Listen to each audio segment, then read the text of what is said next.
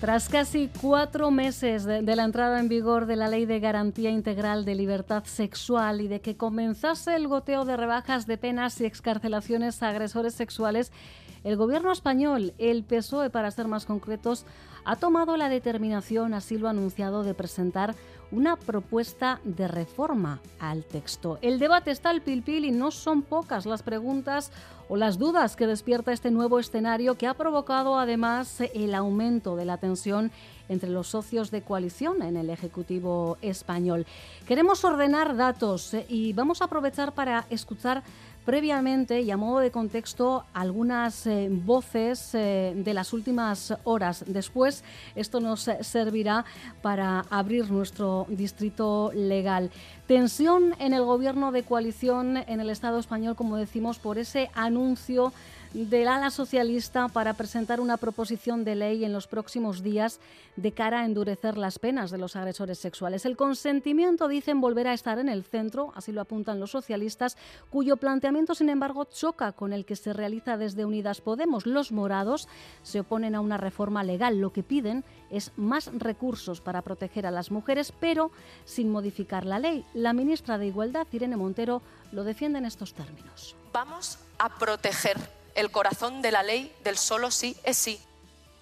La portavoz del Gobierno de España, sin embargo, no avala la petición del Ministerio de Igualdad que solicita 10 medidas urgentes para proteger a las víctimas. Isabel Rodríguez ha puesto el foco en los retoques que se centrarán en la interpretación jurídica de la norma. Por otro lado, desde Macunde defienden la bondad de la ley del solo sí es sí, pero consideran una buena noticia los cambios que anuncia el gobierno español. Miren el Garresta, directora de Macunde, se refiere al problema técnico que alberga la ley en estos momentos las posibilidades que ahora mismo están encima de la mesa para dar respuesta a este problema técnico, pues eh, es una buena noticia y bueno, consideramos que, que, eso no tiene por qué afectar a los principios de la ley que pone el consentimiento de las mujeres en el centro. Se trata de una demanda social que viene de lejos y al margen del debate político en torno a la ley del solo sí es sí, vamos a escuchar otra voz más, la del juez decano de Bilbao, Aner Uriarte, en Boulevard de Radio Euskadi, decía esta mañana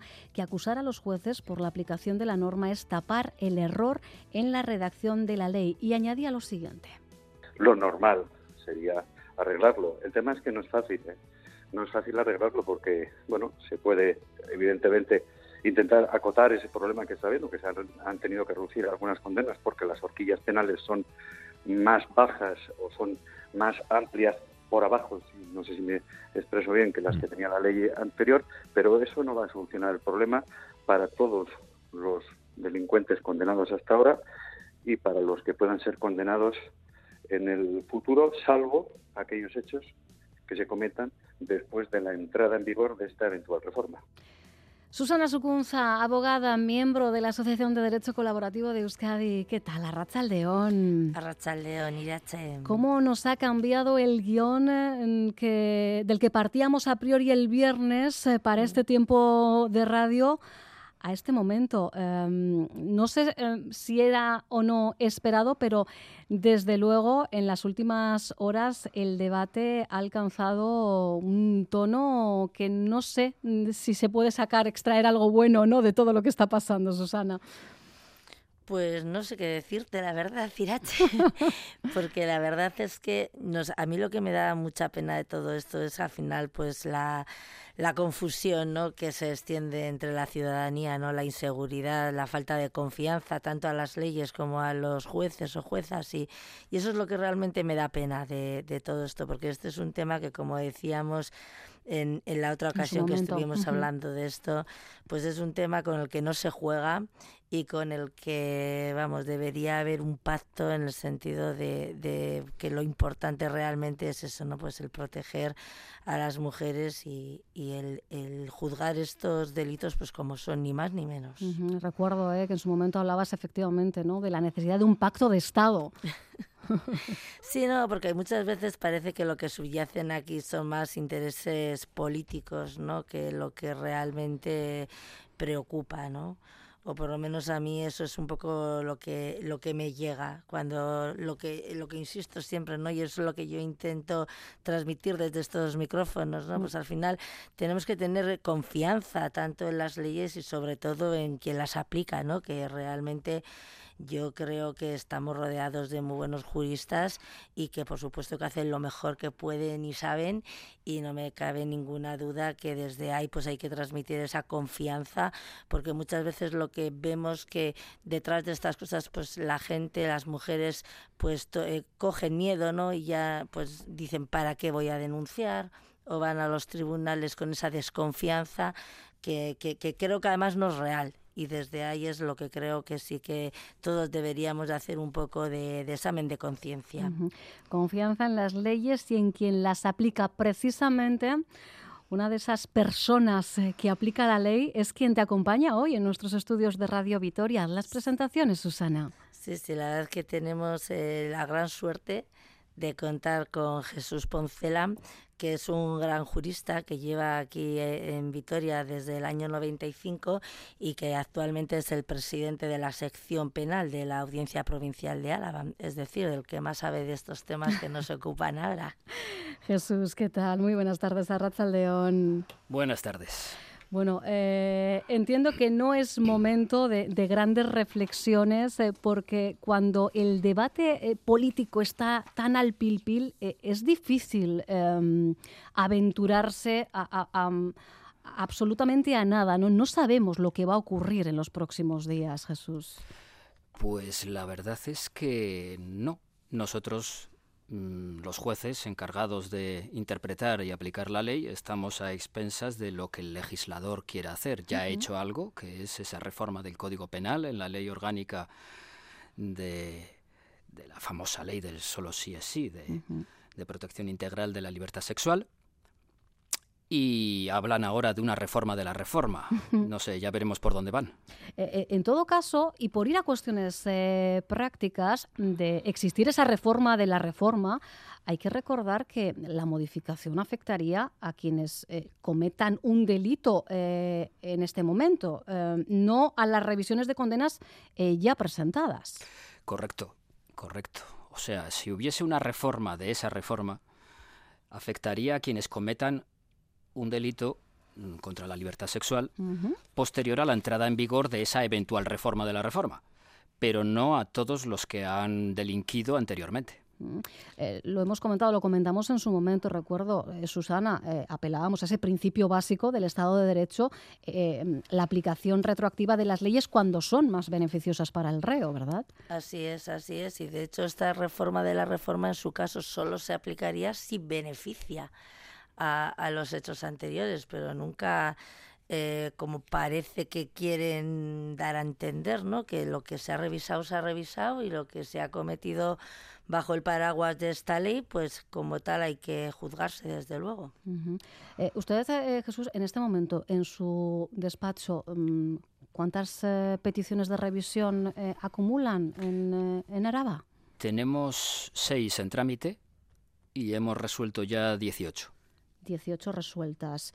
Eh, claro, eh, es verdad em, que mm, saltan a los eh, titulares, a las primeras páginas, aquellos casos, aquellas revisiones en las que, bueno, pues se ha dado una escarcelación o, o, una rebaja en la condena, pero no en todos los casos ha sido así, entiendo, Jesús. Correcto. Ha habido solicitudes que no se han aceptado, no se han estimado y la, condena no, no, ha sido revisada a la baja. incluso hay casos que ni se han solicitado. Incluso hay casos que ni se han solicitado, quizás porque el abogado de la defensa no veía posibilidad de una rebaja por ese lado. Incluso en casos, hace unos días, por ejemplo, conocíamos eh, que cuatro de los condenados del conocido como caso Sansoeta se iban a beneficiar de la rebaja eh, de penas de entre uno y dos eh, años. Eh, un eh, caso que usted eh, conoce a la perfección, Jesús, porque ha sido ponente en, en él. Em, los hechos tuvieron lugar entre febrero de 2016, se lo recuerdo a la audiencia, y enero de 2017. Al menos 11 adultos contrataron servicios sexuales de menores de un centro de la Diputación de, de Álava. no todos, insisto, se han beneficiado de esa rebaja de penas, ¿verdad, Jesús? Así es. En concreto, cuatro Cuatro se han beneficiado de esa rebaja.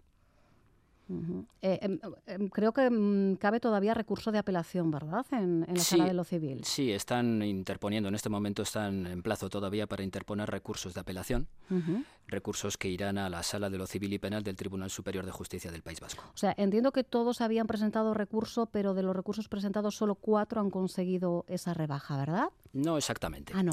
A ver, esa rebaja se aplica ya en la sentencia. Ah, ok, perfecto. Eh, el juicio acabó antes de que entrase en vigor esta reforma, pero la sentencia se puso con posterioridad. Por lo tanto, ya era mm, ley vigente y, de acuerdo con el artículo 2 del Código Penal, pues había que aplicar la ley penal más favorable. Y la ley penal más favorable para cuatro de ellos era la actual regulación, no la anterior. Con lo cual, pues las penas, la pena mínima con la anterior regulación eran ocho años, la pena mínima con la vigente regulación son seis años y por eso es, se entiende que la, que la vigente regulación es más favorable y se ha aplicado a cuatro de ellos. Eh, apelando de nuevo a, ese principio básico al que hacíamos referencia entonces, ¿Dónde eh, queda em, esa insistencia del Ministerio de Igualdad de que estamos ante una incorrecta aplicación eh, por parte de la justicia de, la actual ley, del actual texto? Eh, pues yo creo que no hay una incorrecta aplicación de la ley. Se podrán admitir distintos criterios interpretativos en relación con una disposición transitoria, que si se incluyó, que si no se incluyó en la reforma. Es una cuestión bastante técnica, eh, pero no hay una aplicación errónea de la ley. Si tú bajas el mínimo, la pena mínima de un delito de 8 a 6 años, está claro cuál es la ley penal más favorable, la, actual, la que rebaja en dos años la pena mínima de prisión. Y eso es eh, interpretación literal de la ley. Sí, es que aquí igual, ¿no? la historia viene, digo, por aclarar igual sí, sí, Toda aclaración es bienvenida porque yo creo que la ciudadanía eh, llega un momento, yo creo que nos hemos perdido hace ya unos cuantos capítulos. sí, a ver, es que tiene su complejidad. Ah, claro. No, Jesús tiene su complejidad el tema. Entonces, a ver, aquí sobre todo, aparte del tema del consentimiento al que antes hacías alusión y demás, aquí también lo lo que la gran novedad, vamos a decir, o lo que ha conllevado también tanta complejidad es que lo que antes eran dos eh, figuras, dos tipos eh, penales diferentes, ahora solamente es uno. La agresión y el abuso. Eso es.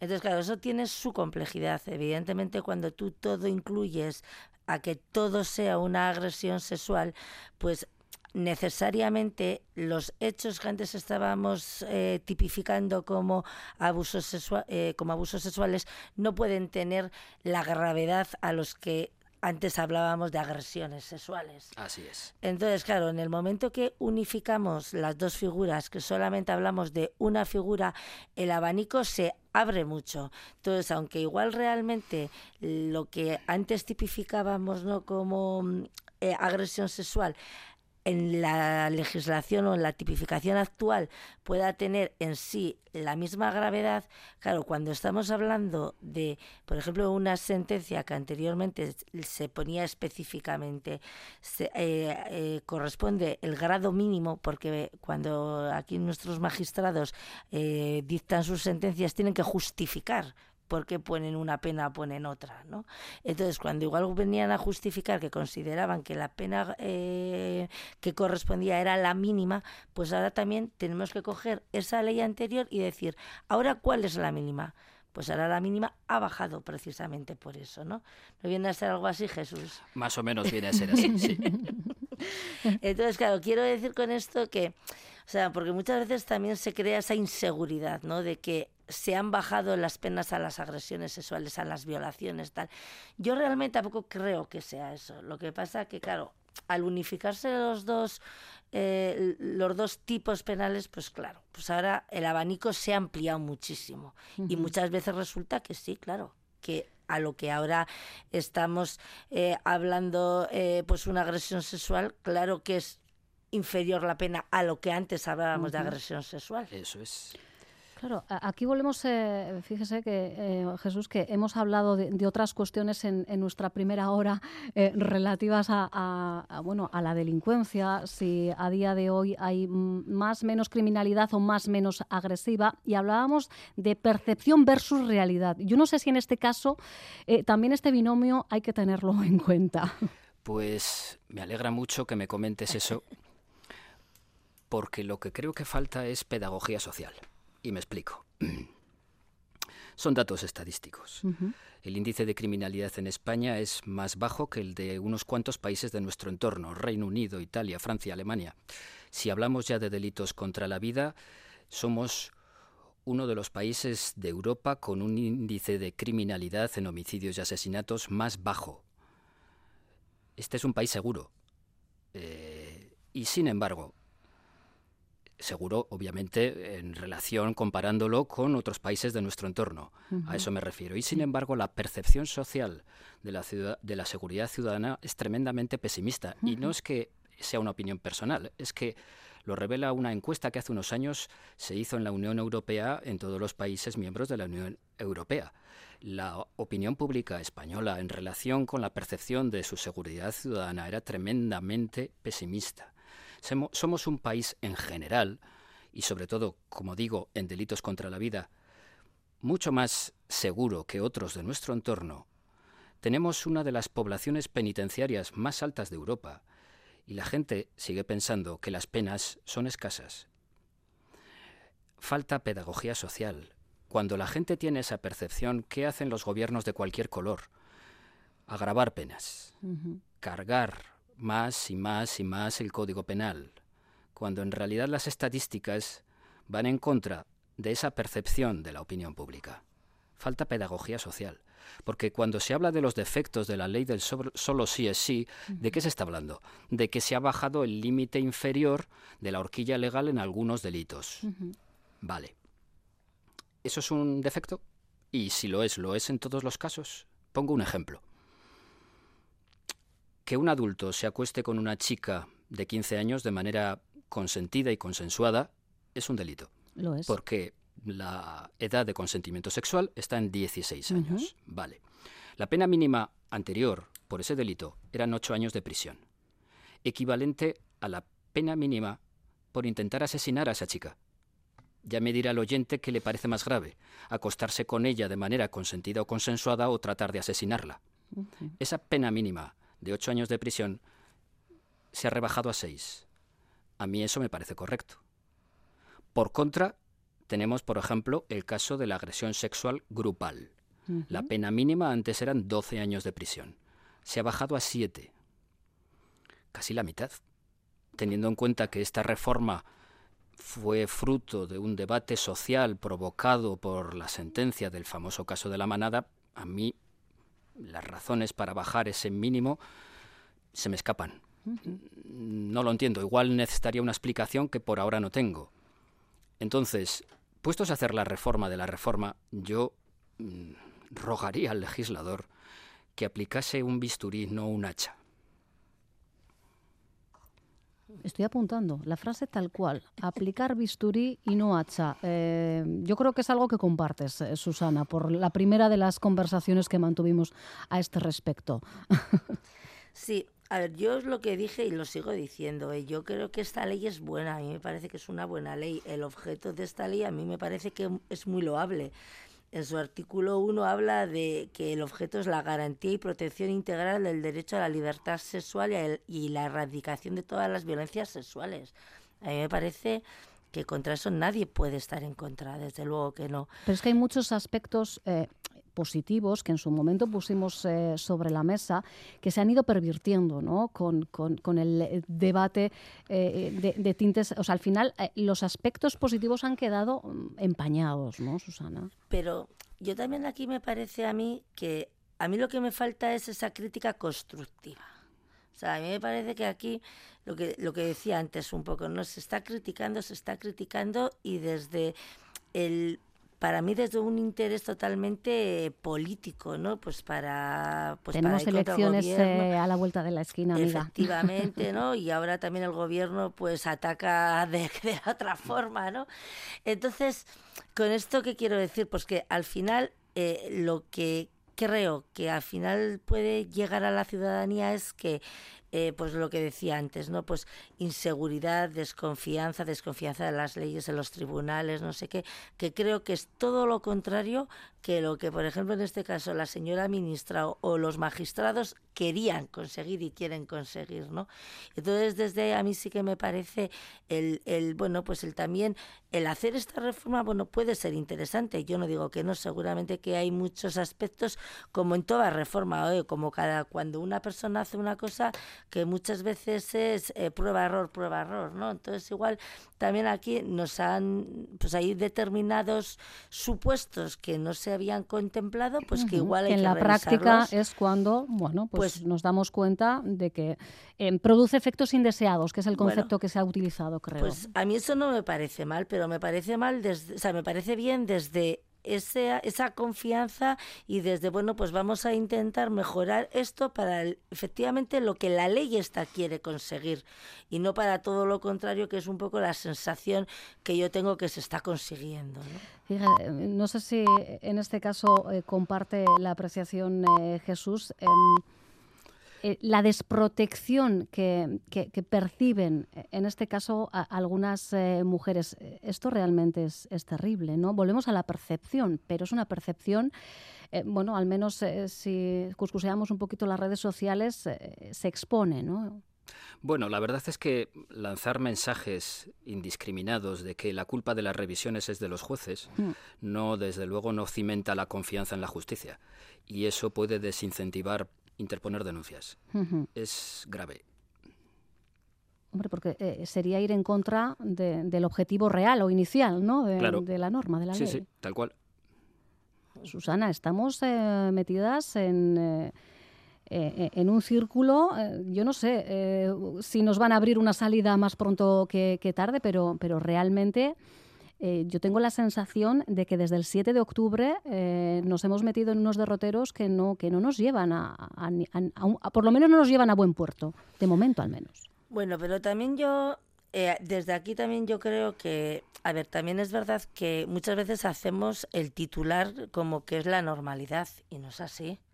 O sea, la mayoría de, de, las sentencias no se han revisado, la mayoría de las personas que han sido condenadas siguen en las cárceles. Tengo un dato y os lo voy a aportar porque además eh, ha salido eh, esta misma tarde, eh, es una noticia de, agencia, de Europa Press en, en, este caso, está fechada a las 6 y 19 minutos. dice así, os leo titular y subtítulo, al menos 338 condenados por delitos sexuales se han beneficiado ya en sus penas por la ley de solo sí es sí, han trascendido 60 nuevas rebajas en Andalucía, Comunidad Valenciana, Canarias, País Vasco y Navarra.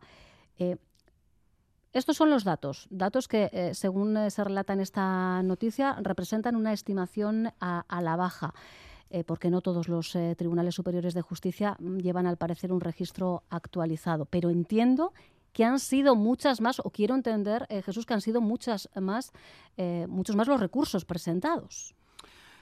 Las solicitudes de revisión habrán sido muchas más, seguramente. Claro.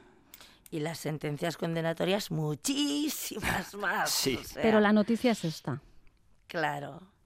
No, pero por eso quiero decir, ¿eh? porque yo insisto, o sea, yo de verdad y desde la responsabilidad que siento que tengo en, en este micrófono, es eso, o sea, de verdad que a ver, que nuestras mujeres estén eh, tranquilas, que por supuesto lo que se pretende con esta ley siempre es protegerlas y que por supuesto que hay que denunciar y que hay que confiar en la justicia y, y en los jueces que, y juezas que son los que eh, tienen que aplicar la ley. Y desde ahí, pues, eh, por supuesto, o sea, tampoco nos dejemos arrastrar por estas, por estos titulares, ¿no? Que, o sea, que es complicado. Por eso, por eso estamos en este caso encantados de poder abrir estos minutos, este este, tiempo de radio, ¿no? para ir más allá de ese titular que busca estos conceptos que se utilizan hoy en día, el clickbait, ¿no? el, el que te pinchen y te abran la, eh, eh, te, den el, el clic a, la, a, la, noticia. Pero, pero es, es complicado ¿no? Eh, no dejarse llevar ¿no? por la masa. sobre todo legislar en caliente. Eso, eso sí que es peligroso.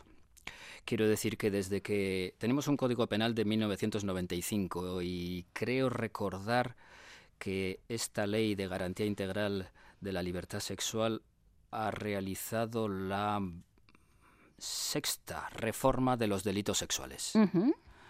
Si la reforman será la séptima.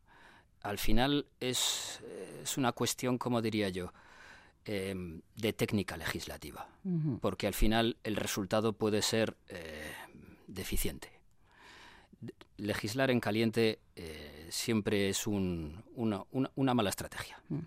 Más allá, eh, por cierto, Jesús, de, aplicar, como usted decía, el bisturí y no, y no el hacha al eh, texto, propuestas como las que parten de, igualdad que hemos conocido en las últimas horas, de que consideren imprescindible la formación, formación especializada en violencia contra las mujeres y hablan además de, de todo el personal de los departamentos de justicia, de interior, de educación y salud. ¿Esto sumaría, entiendo? Sin duda, sí. De todas maneras, esa formación, al menos en perspectiva de género, ya... ¿Ya la tienen ustedes? Ya la estamos recibiendo los jueces. Sí, formación para todo el mundo, diría yo. ¿eh? Sí, eh, de lo que habla... De todas maneras, las, he leído en la prensa que el Ministerio de Igualdad ha respondido a las peticiones de reforma de su ley con diez medidas. Sí, esta es una de ellas, por eso. E, esas diez medidas en realidad están ya en la Ley de Garantía Integral de la Libertad Sexual. Entonces, ¿qué estamos pidiendo? ¿Qué se está eh, pidiendo? Pues quizás lo único que está diciendo el Ministerio es que se aceleren esas medidas. no, no, es una novedad. supuesta, vamos, el pasar a la acción, ¿no? Sí, supongo. Pero esas, esas diez medidas ya están en el texto de, de, la Ley de Garantía Integral de la Libertad Sexual. Ajá. Pues eh, yo confío en que en este ratito hayamos eh, puesto o arrojado un poquito de, luz. Eh, tampoco está de más que a veces se nos generen más, más preguntas, porque al final lo importante, yo creo, como todo en la vida, es tener un espíritu crítico, ¿verdad? Conocer, en este caso, todo lo que se mueve en torno a esta cuestión y a partir de ahí hacernos nuestra propia composición de, de lugar. Pero desde luego, Jesús Poncela, tienen ustedes hay una patata caliente eh, importante, ¿no? Eh, sí, yo siempre he dicho que mi trabajo es bastante complicado. bueno, eh, Susana, a vosotros tampoco, a vosotras tampoco os quito, en este caso, lo que implica, ¿no? al final, adaptarse pues eh, quién sabe eh, si próximamente a la reforma de la reforma volver a hacer los deberes, a aprendernos ¿eh? la, nueva ley. Sí, pero yo en ese sentido suelo decir que lo nuestro es más fácil. Lo nuestro al final pedir. y a nosotros nos toca dar o negar. Pedid y si os dará o no, ¿verdad, Jesús? Eso es. pues lo dicho, seguramente tendremos que, volver y, volveremos las veces que haga falta, porque al final no, no estamos hablando de una cuestión baladí, ni mucho menos. Y, bueno, yo creo que es importante abrir estos espacios. Somos radio pública, yo creo que también estos eh, ratitos eh, son necesarios y yo creo que a su vez lo agradece nuestra audiencia. Agradecidísimas sin duda a Jesús Poncela que haya tenido la, deferencia, presidente de la sección de lo penal de la audiencia de Araba, de acercarse junto a, Susana Sucunza a nuestros estudios. Jesús, hay un problema que cuando nos dicen que sí la primera vez, siempre mm, habrá una segunda. ¿eh? Yo ya ahí lo dejo. Yo encantado.